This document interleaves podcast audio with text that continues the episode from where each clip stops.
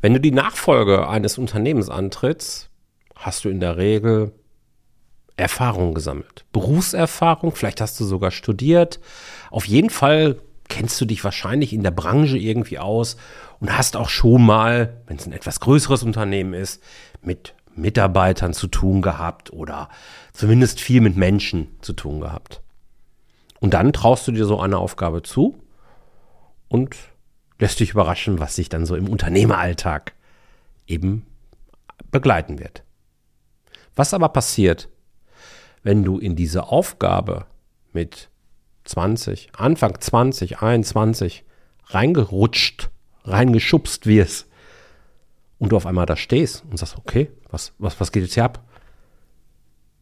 Genau das, zumindest sehr, sehr ähnlich, ist meiner heutigen, heutigen Gesprächspartnerin Johanna Schirmer passiert.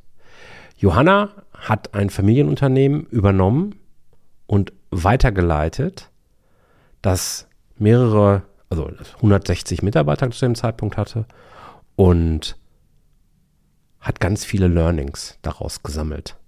Learnings, die sie in Coaching-Programmen, die sie bei Wirtschaftswoche, im Handelsblatt, im Manager-Magazin, alles schon geteilt hat und heute bei mir zu Gast ist.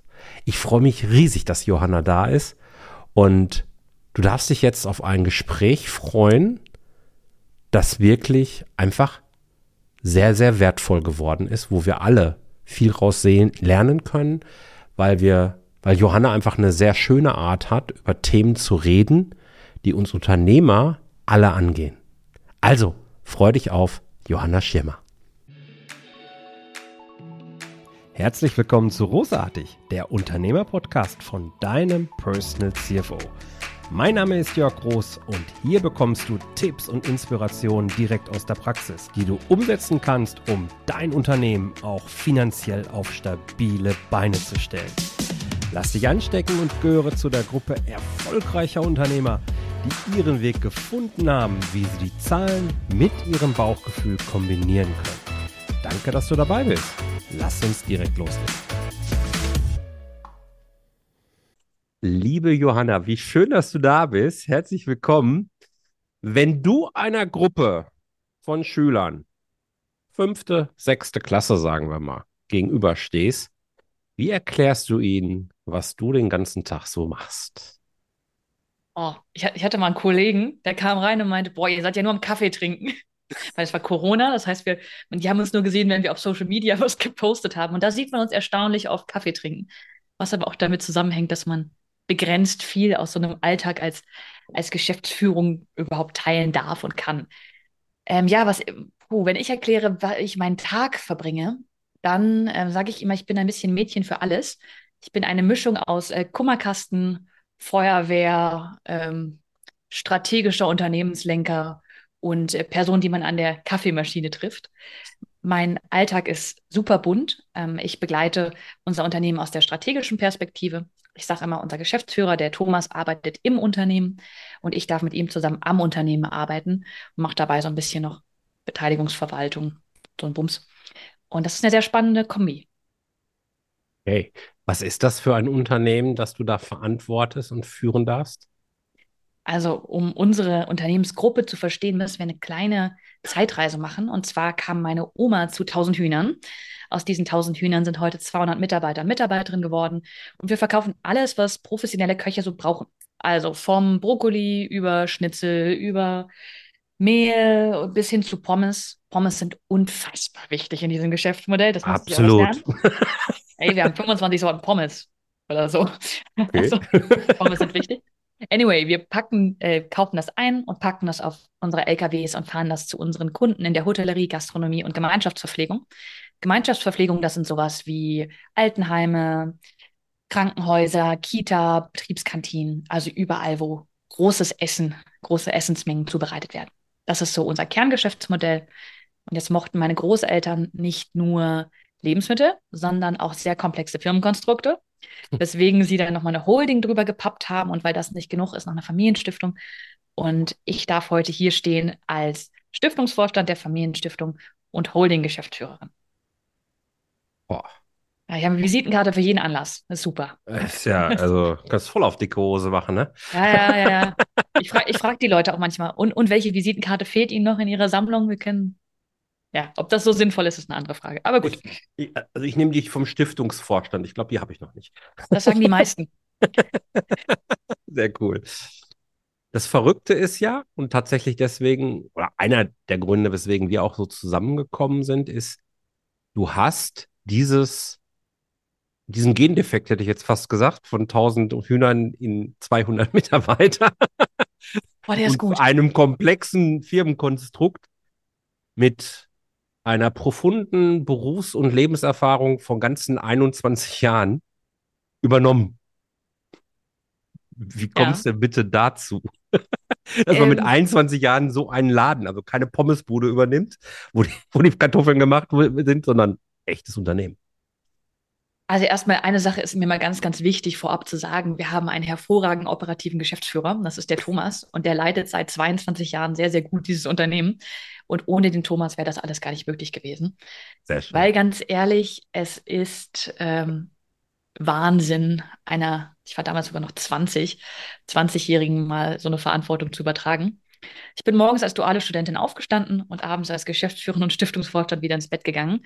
Schnellster Karrieresprung meines Lebens. Ich habe dann abends mein Telefon ge gezickt. Ihr erinnert euch, duale Studentin. Das heißt, ich hatte einen Ausbildungsbetrieb und du musst ja fragen, ob du einen Nebenjob haben darfst. Und habe dann meine, meine bezaubernde Ausbilderin angerufen. Also, hallo Simone. Na, Johanna, was ist los? Ja, ich hätte einen Nebenjob. Ach, willst du kellnern? Kommst du mit dem Gehalt nicht mehr aus? Nee, So ähnlich. es, es geht um eine Geschäftsführung. Dann war ganz lange Stille in der Leitung und es kam nur Nein. Deswegen bin ich an meinem ersten Tag nach meinem Bachelor dann offiziell Geschäftsführerin gestartet. Und wenn man über mich äh, liest, dann liest man manchmal 20, manchmal 21. Das liegt an dieser Zeit, wo ich, ich warte darauf, dass das alles verjährt. Grüße gehen raus. Müsste Okay. langsam verjährt sein. Okay.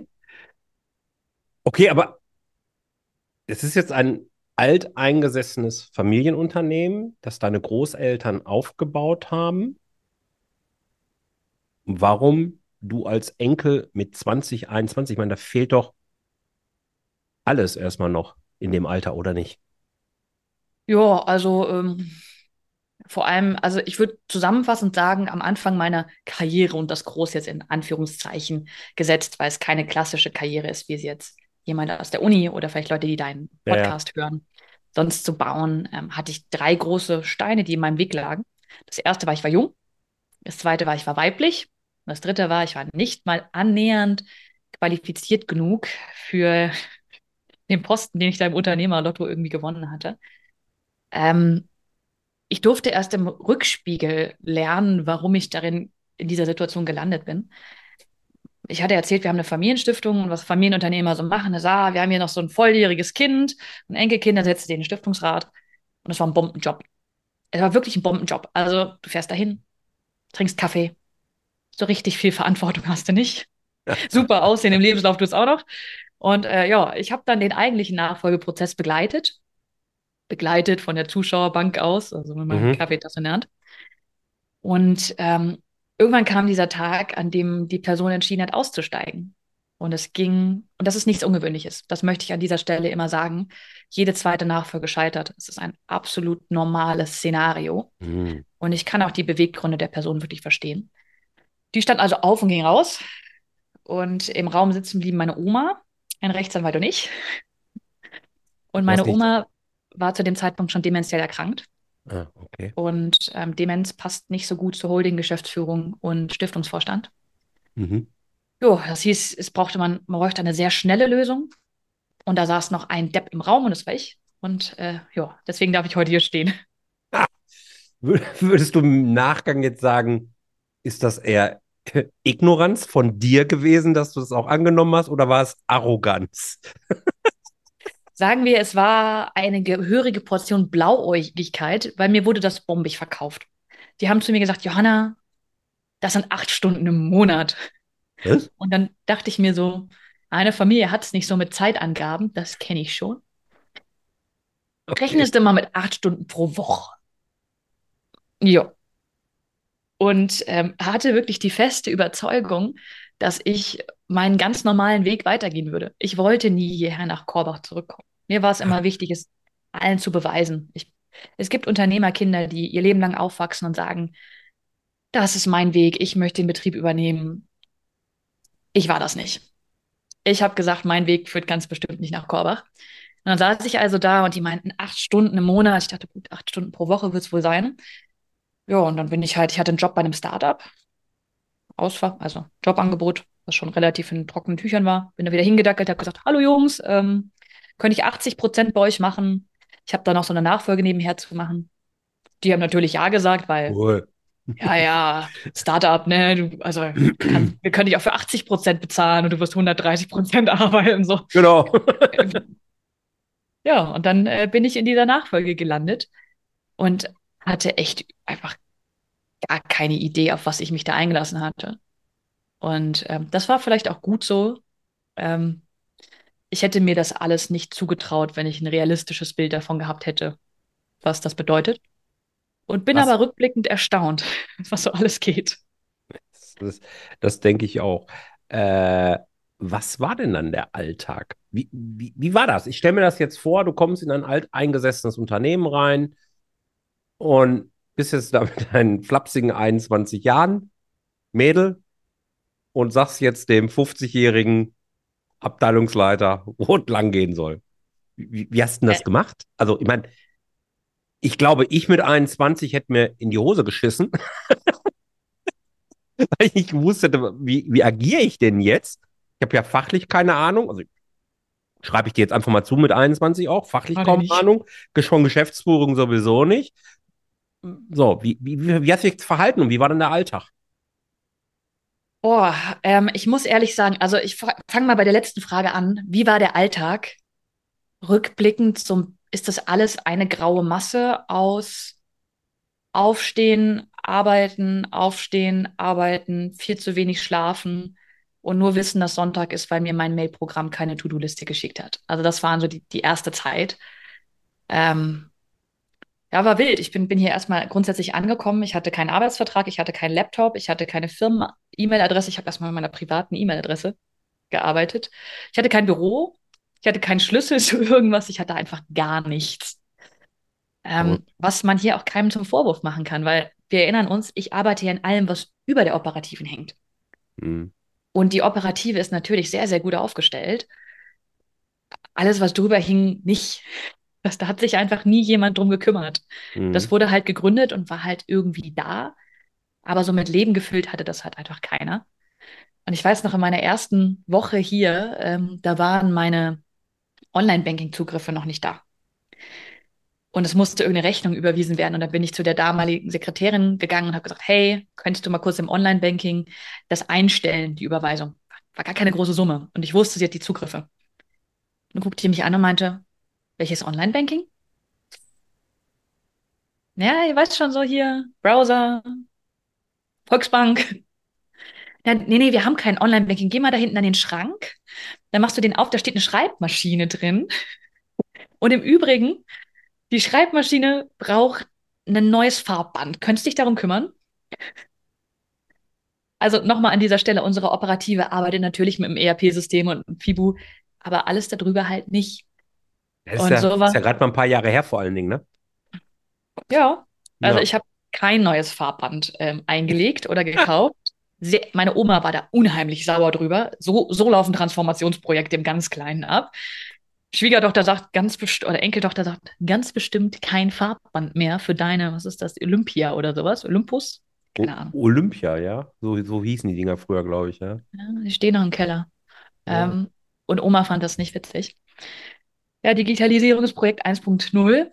Also, das war für mich erstmal zwei Jahre Detektiv spielen, weil es war, es war kein Prozessdokument. Nochmal, nicht die operative Gesellschaft, die sind sehr ja. gut aufgestellt, alles drüber. Es gab keine Prozessdokumentation. Das heißt, man latscht mal in die Buchhaltung und fragt, hallo, wie läuft denn der Buchhaltungsprozess ab? Buchhaltung in Klammern, das schlechteste Fach, was ich in der Uni hatte. Ich habe es nicht verstanden. Und dann bauen wir einen Prozess, ist super. äh, Postprozess, äh, wo haben wir denn Archiv?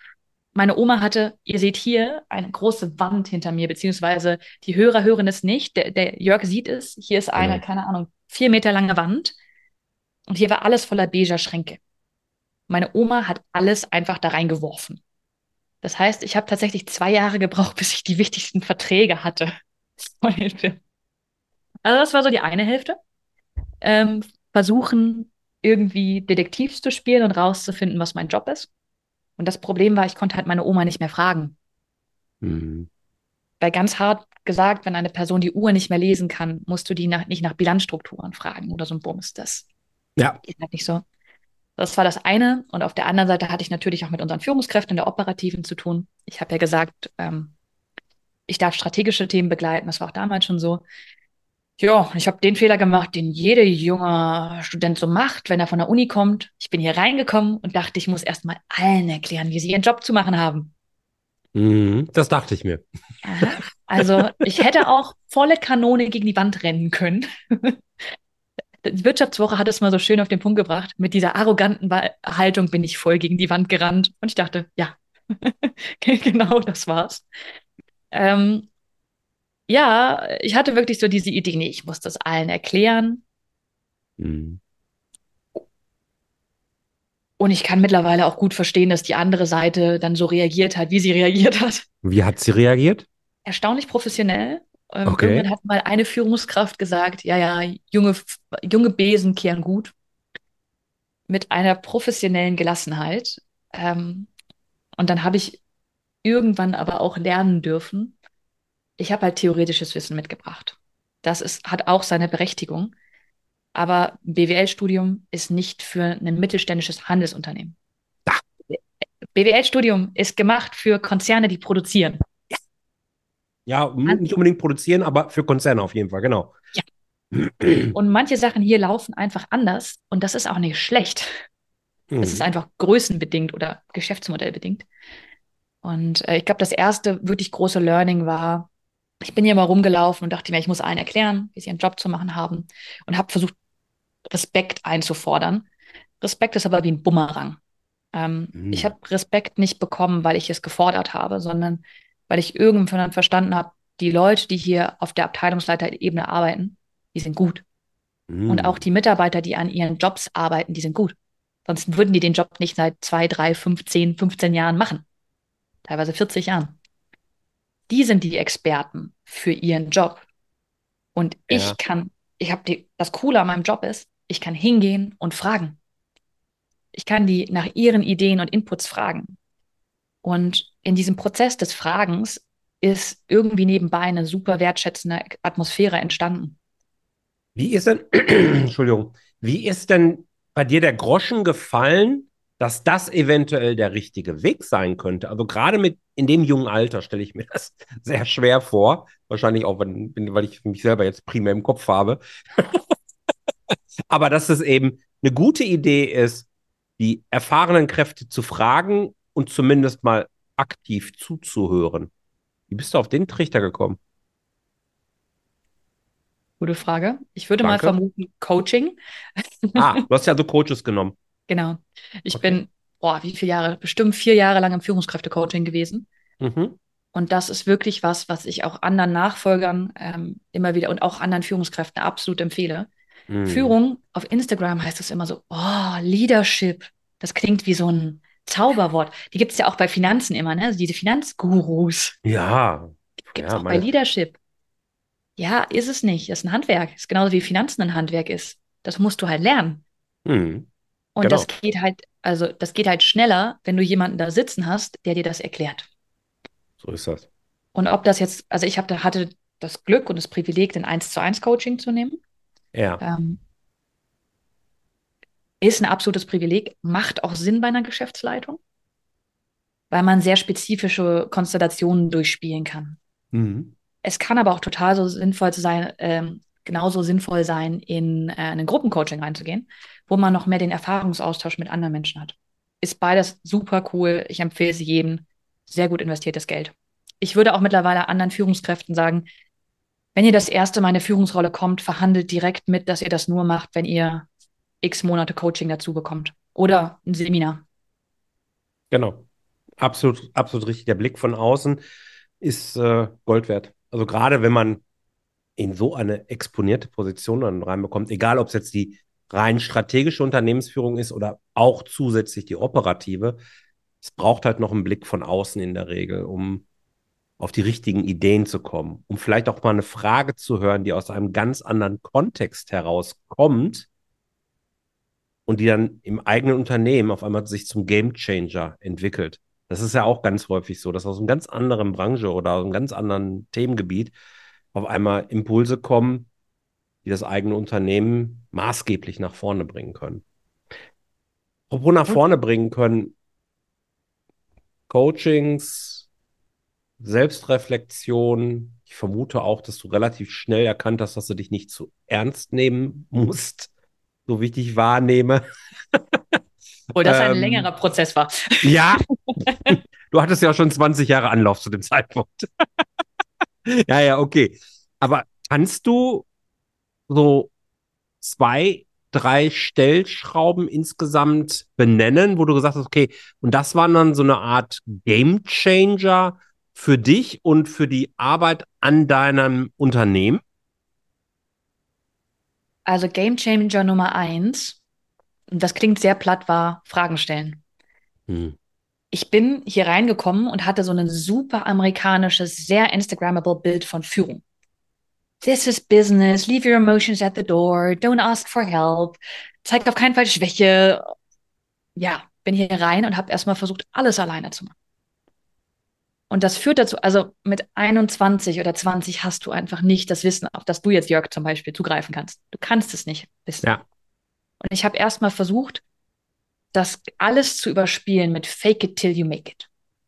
Ich habe gearbeitet und gearbeitet und gearbeitet, um zu übertünchen, dass ich nicht der Profi bin, der ich gerne wäre. Das ist irgendwann darin geendet, dass ich hier heulend in der Gesellschafterversammlung zusammengebrochen bin und dann guckt, und es waren wirklich Menschen anwesend, vor denen ich sehr viel Respekt habe bis heute. Mhm. Und ich saß da und dachte, okay, kannst dein Zeug packen, dein Leben ist vorbei. Super unprofessionell, jetzt wissen alle, dass du nichts kannst. Und das Spannende, was dann passiert ist, dass die Leute mich angeguckt haben und gesagt haben, Frau Schirmer, fragen Sie uns doch. Wir sind doch da. Wir schaffen das zusammen. Und ich habe angefangen, Fragen zu stellen. Hm. Ich habe Stunden über Stunden mit meinem Wirtschaftsprüfer, meinem Steuerberater, meinem Buchhalter, meinem Geschäftsführer zusammengesessen, um die Bilanzen zu verstehen, um die BWAs zu verstehen. Und in diesem Prozess habe ich eins gelernt, man ist viel schneller, wenn man Leute kennt, die ihren Job lieben und gut in dem sind. Mhm. Das heißt, mittlerweile, wenn ich ein Problem habe, bin ich sehr gut im strategischen Kaffee trinken. Ich kenne mittlerweile echt coole Leute, die ich einfach anklingeln kann und sagen, hey, hast du mal Zeit? Zehn Minuten, ich brauche irgendwie das Wort, das ich googeln muss, gib mir mal einen Hinweis. Und das macht A Spaß, weil es so ein wertschätzender Austausch ist. Und du mhm. kennst das bestimmt auch, Jörg, wenn man da sitzt. Und auf der anderen Seite sitzt auch jemand, der einfach liebt, was er tut. Das ist immer geil. Ja, das ist eine ganz besondere und, Energie. Mhm. Genau, kommst du raus aus dem Termin, hast noch mehr Energie. Genau. Mega. Genau. Und zum Zweiten ist es halt einfach schnell. Mhm. Und ich glaube, Game Changer Nummer zwei war tatsächlich, mir ein Netzwerk über unsere Branche hinaus aufzubauen. Da bin ich auch immer noch bei. Ähm, es ist wichtig, ein Branchennetzwerk zu haben. Und unser Geschäftsführer ist hervorragend in der Branche vernetzt. Ich habe aber für mich gemerkt, wenn du in einer Branche dich vernetzt, dann bekommst du nicht so ehrliche Antworten, wie wenn du einen Großhändler von Elektroteilen fragst. Mhm. Und auch, also, und gerade bei Nachhaltigkeitsthemen, um das Buzzword zu sagen, oder Prozessthemen, sagt dir in deiner Branche niemand ehrlich, was er tut. Weil du bist ja im Wettbewerb. Genau. Und dieses branchenübergreifende Netzwerk ist da so geil, weil du bekommst einfach eine ehrliche Antwort. Du hast ja, du hast ja keinen Pain. Die rufen mhm. mich auch an und sagen, ähm, hey Johanna, wir haben mal eine Frage und kannst offen in Austausch gehen. Mhm. Also, wie, wie hast du dir dieses branchenfremde Netzwerk aufgebaut? Tatsächlich über Veranstaltungen. Ja. Ähm, und das ist, glaube ich, auch, also ich war im letzten Jahr bei vielen Kongressen, auch in diesem Jahr bei vielen Kongressen. Man mhm. muss halt mal gucken, was ist in der Kongress, wo man selbst auch hinpasst. Mhm. Also vom Typ Mensch, der da rumläuft und auch vom Setting. Ich war jetzt auf dem Kongress, super edel, super cool. Habe halt aber gemerkt, so ist einfach nicht ganz mein, mein Metier, das da rumläuft. Auch ich habe tolle Gespräche geführt, aber es war einfach alles ein bisschen zu groß für mich. So. Ja, ja. Also hinzugehen und dann halt auch zu sagen, ähm, man hält den Kontakt. Weil es in dem Moment, wo du mit jemandem sprichst, auf dem Kongress und Profi-Tipp geht alleine hin, weil dann lernt ihr richtig viele Leute kennen, ist ein Anfangspunkt von einer Beziehung. Es geht darum, danach nochmal eine Nachricht zu schreiben auf LinkedIn oder Instagram, sich zu melden, wenn man in der Region ist, nochmal einen digitalen Kaffee zu trinken. Eine Beziehung entsteht durch Austausch, nicht dadurch, dass ich eine Plastikkarte durch die Gegend gebe. Ja. Also Netzwerk ist auch Arbeit. Das aber was, was eine, die Spaß macht. Ja. Jetzt bist du aber natürlich auch vom Typ her jemand, der sehr offen auf Menschen wirkt. Also es ist nicht immer so leicht, mit jemandem zu sprechen, wie es jetzt eben mit dir ist. Und ich weiß auch von vielen Unternehmern, dass die sich eher als introvertiert einschätzen und es auch sind und dann eben super schwer tun, wenn sie eben gerade alleine auf so eine Netzwerkveranstaltung, sei es jetzt ein Kongress, eine Messe, was auch immer eben ist, äh, gehen da dann fremde Leute anzusprechen oder mit denen in irgendeiner Form in Kontakt zu kommen. Was würdest also du ich, denen raten? Ich, ich erzähle jetzt ein Geheimnis, lieber Jörg. Ich bin eigentlich introvertiert. Jawohl, ich das wusste. wirkt nur anders. Na, nee. voll die Brille drauf. ich, äh, irgendwann hat eine Freundin von mir gesagt, ich bin ein extroverted Introvert. Okay. Stimmt. Also ich war jetzt eine Woche Krass. nur auf Vortragsreisen und die Frage extrovertiert, introvertiert ist erstmal die Frage, wo lädt man seine Akkus auf? Also zum Beispiel Thomas hier, der hier schräg gegenüber von mir sitzt, mein Geschäftsführer, der ist brutal extrovertiert. Da ist ja. eine Bühne und du weißt schon, es gibt eine Person, die Anlauf nimmt, um auf diese Bühne zu springen. Ja. Der ist mir hier in Corona wirklich, da habe ich, also der, da merkte man, dem fehlte das. Menschen mhm. kennenlernen, messen, einen trinken. Ja. Wo ich hingegen gemerkt habe, so, oh, oh. Ja, okay. dreimal die Woche in den Wald gehen ist auch gut. Okay. Ähm, Deswegen erstmal das im Hintergrund. Ich finde, man muss einen Weg finden, der zu einem selbst passt. Mhm. Und ich habe jedes Mal, wenn ich durch die Tür gehe bei einer Networking-Veranstaltung, wo ich niemanden kenne, ist es unangenehm. Es ist jedes okay. Mal wieder eine Überwindung. Schön. Und dann hole ich mir einen Kaffee. Und mein Trick ist, den könnt ihr gerne kopieren. Ich gehe dann zu irgendeinem Stehtisch und frage, ob ich mich dazustellen darf. Und dann frage ich die Person, also dann stehen ja immer schon drei Leute. Und dann frage ich die Person, welcher Weg durchs Leben die sie denn mit mir an diesen Stehtisch geführt hat. Und dann wird es leichter, Schön. weil dann hat man auch Anlaufpunkte. Schöner es Icebreaker. Hm. Und die Antworten sind super unterschiedlich. Mhm. Ähm, von ganz persönlichen Antworten, die erzählt werden über den, den typischen CV, über den Elevator Pitch, da kommt alles bei raus. Ähm, vielleicht hilft es euch einfach zu wissen, dass es auch Leuten, die scheinbar extrovertiert wirken, es ist anstrengend. Und das ist auch okay. Und man wird aber so ein bisschen wie Hosen kaufen. Das macht auch keinen Spaß. Mit der Zeit hat man aber irgendwann so seinen Schnitt und seine fünf Fragen. Ja, okay, verstanden. Sehr die gut. man dann so durchzieht. Super, danke für die Offenheit. Also ich glaube, das hat jetzt gerade mal vielen auch geholfen, weil ich kenne da echt viele, äh, ich hatte das am Anfang übrigens auch, dass ich echt gedacht habe, wie soll ich jetzt mit den Leuten ins Gespräch kommen? Ich bin übrigens ähnlich. Wenn man mich so wahrnimmt, sagt man immer, ja, ist ja voll extrovertierter der, der Kerl. Nein, gar nicht. Null. Eigentlich total schüchtern und zurückhaltend und kann wunderbar auch mit mir alleine. Mhm. Aber es ist halt antrainiert. Total. Und irgendwie finde ich es auch witzig und ist auch alles gut. Und da hilft das immer Leuten, die wirklich so auch in sich noch ruhen, sag ich jetzt mal. Einfach, dass man mit Techniken da rauskommt und eben wertvolle, wertschätzende und hochqualitative Kontrakte eben auch machen kann. Und ich, also, es gab zwei Dinge, die mir wirklich geholfen haben. Das eine war zu erkennen, ähm, Thomas ist extrovertiert. Extrovertierte lernen auf so einer Veranstaltung super viele Leute kennen. Hm. Der, der, kennt am Ende jeden.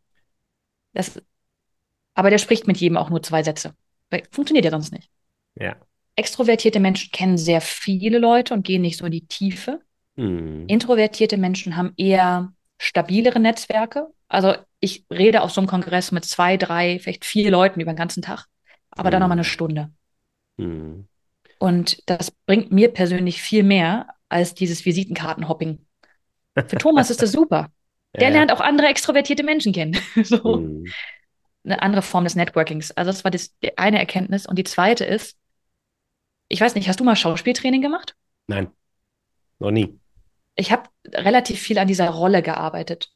Und ihr seht mich jetzt auch gerade in meiner Rolle als Unternehmerin oder hört mich. Ähm, das hilft auch. Also ich war auch letztes Jahr in Witten, haben wir mit einem Regisseur ähm, mal am Thema Körperhaltung gearbeitet. Und das gibt auch so ein bisschen, ich habe Rhetoriktrainings mitgemacht. Hab, also man gibt sich selbst so einen gewissen, ich will nicht sagen wie so eine Art Corsage, weil das würde einengen, aber es hilft, die Haltung zu halten. Wenn du weißt, Mhm. ich komme rein, ich laufe ungefähr in dem Tempo, ich spreche in diesem Tempo, ich stehe gerade, das gibt einem selbst auch Sicherheit. In Das dem Moment, wirkt- wo man da steht, ist es affig, Ja, aber es hilft. das wirkt Es hilft auch, sich selbst nicht so ernst zu nehmen. Das ist, das ist immer gut, genau. Das wirkt auf mich, wenn ich, wenn ich dir jetzt so zuhöre, als ob du sehr gezielt auch an dir gearbeitet hast, dass du irgendwann reflektiert hast, okay, was braucht es, um eine erfolgreiche Unternehmerin zu sein? Sicherlich nach deinen eigenen Maßstäben und, und Vorstellungen. Und was fehlt mir vielleicht heute noch? Und dann hast du dir in deiner, hast du deine Persönlichkeit herausgefeilt. So, so hört sich das für mich an. Kann man das so zusammenfassen? Mm, ja, ein Stück weit schon. Mir ist Rollenklarheit sehr wichtig, Ja. weil es mir auch eine gewisse Distanz gibt. Man nimmt sich selbst sonst zu ernst. Und zum Beispiel weiß ich, dass äh, ich in meiner Rolle als Unternehmerin, ich, eine Zeit lang hatte ich ein Thema mit Stress. Jetzt weiß man, man sollte schon als Unternehmer in dieser Rolle resilient sein. Ist privat Mhm. auch ganz cool, aber in der Rolle wichtig. Mhm. Konfliktfähigkeit in der Rolle sehr wichtig. Mhm. Dann gehe ich auf Fortbildungen, suche mir Coachings und arbeite daran. In meinem Privatleben habe ich andere Schwerpunkte, an denen ich arbeite. Ich lerne gerade Klavier spielen, weil mir das wichtig ist. Das hat aber nichts mit der Unternehmerrolle zu tun. Also da auch Okay. dieses Arbeiten an der Rolle ist vielleicht, wenn man Unternehmer ist, holistischer, als wenn man Angestellter ist, weil man mehr Facetten sieht. Aber es ist am Ende genau das Gleiche wie bei einem Leistungssportler und bei jedem anderen Menschen, der guckt, was brauche ich, wo sind meine Stärken und Schwächen. Sehr schön. Du hast gerade mm, sehr, sehr deutlich gemacht, wie wichtig dir oder das Thema Bilanzen und, und Finanzen und so für dich ist. Mm, Was macht denn für dich ein erfolgreiches Unternehmen aus? Ist das rein das Thema Finanzen und worauf achtest du dann da? Oder sind es andere KPIs, wie man so schön sagt? Ich würde mal sagen, es kommt ganz auf die Zielsetzung an. Hurra, das war die richtige Antwort. Herzlichen Glückwunsch, Sie haben 100 Punkte. So, also, um es mal auf die Spitze zu treiben, wenn man gerade ein Problem mit Wegzugsbesteuerung hat, dann ist es vielleicht interessanter, wenn die Bilanz anders aussieht, als wenn man sein Unternehmen verkaufen will. Ach, So. okay. Äh, wenn man ähm, kurzfristig gemessen wird in seinem, also der klassische in Konzernen ist ja, dass die sehr kurzfristig gemessen werden, auch die Manager und die Top-Manager, auf Quartalsbasis oder Jahresbasis, hast du eine andere Definition von Erfolg als eine Person, die jetzt wie ich noch 40 Jahre in diesem Laden leben will. Ja, äh, das ist, das ist völlig klar, ne? Also gerade diese, ich halte diesen, ich habe das Ganze ja auch studiert und so, ne? Diese Shareholder-Value-Thematik. Boah, fürchterlich. Aber gerade hier hören ja ganz viele zu, die sind kleine mittelständische Unternehmen, teilweise auch noch selbstständig, die also davon leben wollen, die das Unternehmen groß machen wollen, die also eher einen langfristigen Ansatz eben auch verfolgen.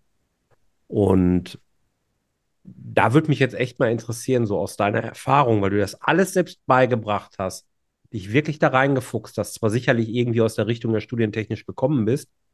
Worauf achtest du in einem solchen Fall? Wegzugsbesteuerung machen wir mal weg, das wird jetzt zu speziell. Aber äh, worauf achtest du da? Was, was ist wichtig? Was würdest du den Hörern hier mitgeben? Mm, Also das Szenario ist quasi, ich gucke einfach auf ein mittelständisches Unternehmen, hm, die ähm, das und versuche zu beurteilen, ob es wohl gut aufgestellt ist oder nicht. Das ist das Genau. Szenario. Ja, ja, Okay. ungefähr, genau. Ähm, für mich ist die Frage, also es gibt erstmal zwei sehr offensichtliche Fragen, wenn ich auf die Bilanz gucke. Die erste ist, gibt es noch ein Eigenkapital? Hurra. Mhm. Ich kenne mittlerweile leider viel zu viele Nachfolger, die Unternehmen übernommen haben, die schon längst insolvent waren. Ja, Das ist mittlerweile echt eine Red, ich weiß, es ist eine sehr niedrige Red Flag, aber das ist eine Red Flag, die ich ja. zu oft gehört habe. Und das zweite Thema ist das Thema Pensionsverpflichtung. Dann Mhm. hast du zwar theoretisch ein Unternehmen, das ist aber faktisch wertlos, Mhm. weil man in den 80ern ja gerne diese Pensionszusagen da reingeknallt hat. Mhm. Und die dazu führen, dass das Unternehmen, nie, also selbst wenn du es nicht verkaufen willst, es hat einfach faktisch keinen Wert mehr, weil die Verpflichtungen in Rückstellungen so hoch sind. Mhm. Und das auch zu einer sehr hohen Mittelbindung führt, ähm, die halt einfach fehlen. Und der dritte, die dritte Frage ist die nach dem Cashflow. Gibt es einen positiven Cashflow aus der üblichen Unternehmenstätigkeit? Weil alles, was auf Finanzierung aufbaut, ist am Ende, hängt davon ab, welchen Cashflow du hast. Der operative Cashflow, genau. Genau. Äh, Ertragswirksame Cashflow ist toll, wenn du Forderungen hast und sie dir keiner zahlt, das bringt das halt nichts. Yes. Und ähm, das habe ich ehrlich gesagt auch ein bisschen zu spät gecheckt, wie wichtig dieses Thema Cashflow ist. Das lernen habe ich gelernt, als in Corona unsere Hauptkundengruppe geschlossen wurde, Ja, ja. lange geschlossen Ja, wurde. ja. Und Klar. dann lernst du mal Liquidität richtig, richtig. Und das wäre, ich glaube, so die drei Punkte, wo man so auf den ersten Blick sagen kann, passt das mit dem Cashflow? Passt das auch zu dem, vor den Herausforderungen, vor dem das Unternehmen strategisch steht? Eigenkapital, ist es eine verdeckte Insolvenz? Eigentlich schon, in die man da rein schlittert. Und jetzt habe ich gerade meinen dritten Punkt erfolgreich Pen- selbst vergessen. Die Pensionsrückstellung. Pensionsrückstellung. Sehr gut. Also ja, mache ich eigentlich relativ ähnlich, in einer etwas anderen Reihenfolge vielleicht, aber hätte ich es jetzt genannt, aber es ist im Grunde genau das. Ähm, und was, was der Hörer hier wieder mitnehmen kann, Bilanz lesen lohnt sich. Und Bilanz lesen können ist äh, kein Wunschkonzert, sondern eine Pflichtveranstaltung für Unternehmen, die langfristig existieren wollen, weil da lauern gegebenenfalls so viele falsche Informationen drin und man kann so viele schöne Sachen daraus ableiten auch. Ähm, und es ist auch gar nicht so kompliziert, eine Bilanz Nee. zu lesen. Es ist, es, ist irgendwie ganz komisch. Es wird so ein, so ein Bohai daraus gemacht. Die BWL pustet sich da so ein bisschen auf, aber es ist eigentlich relativ simpel. Vielleicht darf ich Gut. da noch einen Satz zu sagen, Jörg. Du darfst auch noch zwei sagen. Ich höre dir so Ja. gerne zu. A, ich weiß, es macht keinen Spaß. Also entweder man wird mit diesem Zahlengehen geboren, dann hat man Let's- Spaß, Let's name it. Hm? oder nicht, dann ist es harte Arbeit. Mhm. Ich gehörte zu Kategorie 2. So, also ist nicht vergnügungssteuerpflichtig. Aber eine, eine, ein Gedanke, was mich wirklich weitergebracht hat, war mal den gesamten Jahresabschluss zu lesen. Alles. Da stehen echt, in, also es ist sehr redundant, klar. Aber man lernt echt verdammt viel darüber, was man selbst bei den Banken abgibt. Ich unterzeichne das auch. Und dieses Stück Papier ist sehr teuer. Das wissen wir alle. Das heißt, es lohnt sich, das mal zu lesen und auch Rückfragen zu stellen. Ich habe viel über das System Jahresabschluss, Steuerberater, Finanzamt, Wirtschaftsprüfer, Buchhaltung verstanden darüber. Und das Zweite ist, auch eine Form der Wertschätzung für den Wirtschaftsprüfer und Steuerberater, weil die erwarten nicht, dass du das liest. Und die freuen sich richtig, wenn man es liest und versteht. Deswegen volle Empfehlung, zieht euch mal die 120 Seiten, 60 Seiten, 30 Seiten rein. Geht. Und schreibt einfach mal die Fragen auf, die euch bei dem Lesen in den Kopf kommen. Und dann besprecht die mal mit dem Steuerberater, mit dem Banker.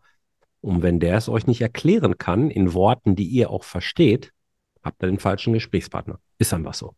Ich habe mittlerweile Checklisten. Ich habe es gelesen und dann findet man Sachen, wo man sagt, oh ey, wenn sich das ändert, wenn sich die Bewertungsgrundsätze zum Beispiel ändern, dann kickt das raus bei eurem Rating hinten bei den Banken. Es gibt Probleme. Sollte ich Das, vielleicht ist, das mal. ist schon krass fortgeschritten, was du da erzählst, ne? Ich hatte ja auch sechs Jahre Zeit und habe sechsmal den ganzen Ja. Jahresabschluss von allen Firmen in der Gruppe gelesen. Ne? Das muss man immer sehen. Ja, ja. Aber, das Aber ich habe jetzt eine Checkliste, wo ich einfach durchgehe und gucke, ist das gehalten, ist das gehalten, hat sich was geändert. Hm. Und das geht dann tatsächlich einmal lesen, einmal Checkliste nebenher aufsetzen und dann geht das ziemlich schnell. Ich habe eigentlich noch so viele Fragen, aber die halbe Stunde ist schon wieder lange um. ähm, machen wir mal als Abschluss eine etwas andere Sache. Was würdest du so einem 19- bis 21-jährigen Menschen, der momentan in der Regel nicht weiß, was er wirklich mit seinem Leben anfangen soll, durch Social Media häufig dann verrückt gemacht wird, wie schnell man einen eigenen Privatjet und drei bis sieben äh, Ferraris fahren kann und dann sich selbstständig machen will. Was würdest du dem raten? Macht das Sinn? Und unter welchen Voraussetzungen macht es denn Sinn? Ich meine, dass es irgendwie Sinn macht, ja okay, aber unter welchen Voraussetzungen?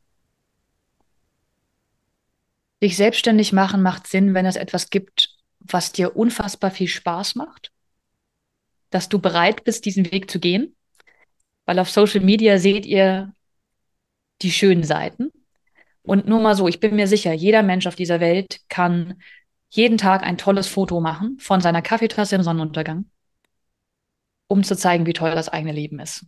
Ähm, sowohl Jörg als auch ich können, glaube ich, unterschreiben. Es gibt auch viele Tage, da macht selbstständig sein so semi viel Spaß Jupp. und man hält das nicht durch, wenn man nicht irgendein Thema hat, was, in dem man wirklich gut ist oder was einen antreibt. Was mir echt am Herzen liegt, ist, ich finde, in unserem Schulsystem wird das ganze Thema, du musst aber studieren gehen, um viel Geld zu verdienen, viel zu hoch Ja. gejazzt. Ja. Ich habe mit Leuten in der Uni gesessen, die haben von Anfang an gesagt, ich bin kein Mensch für einen Bürojob. Die, die leiden bis heute darunter, dass die jetzt in irgendeinem hochbezahlten Bürojob sitzen und sie hassen es. Ich glaube, die wären so viel glücklicher, erfolgreicher und würden vermutlich mehr Geld verdienen, wenn die in einem Beruf arbeiten würden, in dem sie was mit den Händen machen können, in dem sie einen Fortschritt sehen. Deswegen bitte lasst euch nicht von irgendwelchen Lehrern, in Klammern, die auch studiert haben und deswegen gebiased sind, ähm, einreden, dass Handwerk kein guter Weg ist. Wir brauchen in den nächsten Jahren ähm, tausende Handwerker, die das mit Liebe machen. Und nur mal so als Anekdote, ich saß bei meinem Banker und wir haben darüber gesprochen, dass es viel zu viele BWLer gibt und viel zu wenig Handwerker. Und er guckte mich an und meinte, Frau Stürmer, wissen Sie eigentlich, ähm, also ich habe einen Dachdecker, der ist so alt wie Sie und der hat sein Haus abbezahlt. Da war ich 26. Ich habe kein Haus. Ist dementsprechend auch nicht abbezahlt. Also das dreht sich und guckt einfach, was euch Spaß macht. Sehr gut. Und lasst euch nicht in dieses Studiending reindrücken, weil times are changing. Genau. Möchte das gerne ergänzen. Ähm, und wirklich, es ist eine reine Ergänzung, weil die Kernaussage, die du dort triffst, unterschreibe ich zu 100 Prozent. Und was ich auch gerade meinem Sohn aktuell immer mal wieder sage, der ist ja genau so 21, hätte jetzt fast so Muster für die Frage sein können. Ähm, achte nicht primär auf das Geld, was kurzfristig kommt, weil Geld und finanzieller Erfolg alleine ist immer die Folge von dem, was du im Alltag eigentlich tust. Nur wenn du das, was du im Alltag tust, wirklich liebst, wirst du herausragend in deiner Branche sein. Wenn du herausragend in deiner Branche bist, ist es nur eine Frage von Zeit und ein paar richtigen Entscheidungen, bis finanzieller Erfolg sich einstellt. Und das muss keine Jahrzehnte dauern, das kann auch rasend schnell gehen, aber trachte nicht primär nach dem Geld, weil das ist immer so eine Diskussion, schwerpunktmäßig bei Jungs, äh, nehme ich das wahr, die wollen ganz, ganz schnell die dicken Autos fahren, die dicke Wohnung haben und so. Das ist nicht das Thema. Das ist nicht das Thema. Es kommt alles und es ist völlig egal, das sage ich übrigens ganz vielen Interessenten und Kunden auch immer wieder. Sag mir deine Branche, gib mir eine Woche und ich zeige dir garantiert mehrere Unternehmen, die richtig, richtig erfolgreich sind und ganz, ganz viele mehr, die es nicht sind. Und der Unterschied war kein Glück oder Zufall. Es ist immer die Liebe zu dem, was sie tun. Immer. Also in allermeisten Fällen. Vielleicht noch ein vielleicht altkluger Ratschlag, wenn wir in diesem Szenario denken. Mhm. Wenn dir jemand sagt, du, ich mache dich über Nacht erfolgreich, ich mache dich in vier Wochen zum Millionär, dann ist es ein Scam. Yes. Es gibt das nicht. Yes. Genau. Erfolg ist am, äh, am Anfang von meiner Nachfolge hat jemand zu mir gesagt, Nachfolge, äh, nee, Erfolg ist wie eine Pyramide. Du musst erst eine große Basis unten bauen und dann kannst du was stabil hochbauen. Ey, was bringt's dir, selbst wenn du über irgendeinen Scam und irgendein fishy Crypto-Ding, Schneeballsystem, whatever, kurzfristig eine Million auf dem Konto hast, die aber morgen wieder weg ist. Hast du nichts gewonnen. Ein schönes Schlusswort. Vielen lieben Dank, liebe Johanna. Hat einen Riesenspaß gemacht mit dir. Das kann ich nur so zurückgeben. Danke, dass ich hier, hier sein durfte, Jörg. Sehr gerne. Vielen Dank, dass du dabei warst. Wenn dir diese Folge gefallen hat, dann vergiss nicht, diesen Podcast zu abonnieren. Und wenn du das nächste Mal eine gute Freundin oder einen Freund triffst, dann vergiss nicht, von Großartig, dem Unternehmer-Podcast vom Personal CFO zu erzählen. Mein Dank ist dir sicher und bis dahin bleib erfolgreich und sei großartig. Dein Jörg.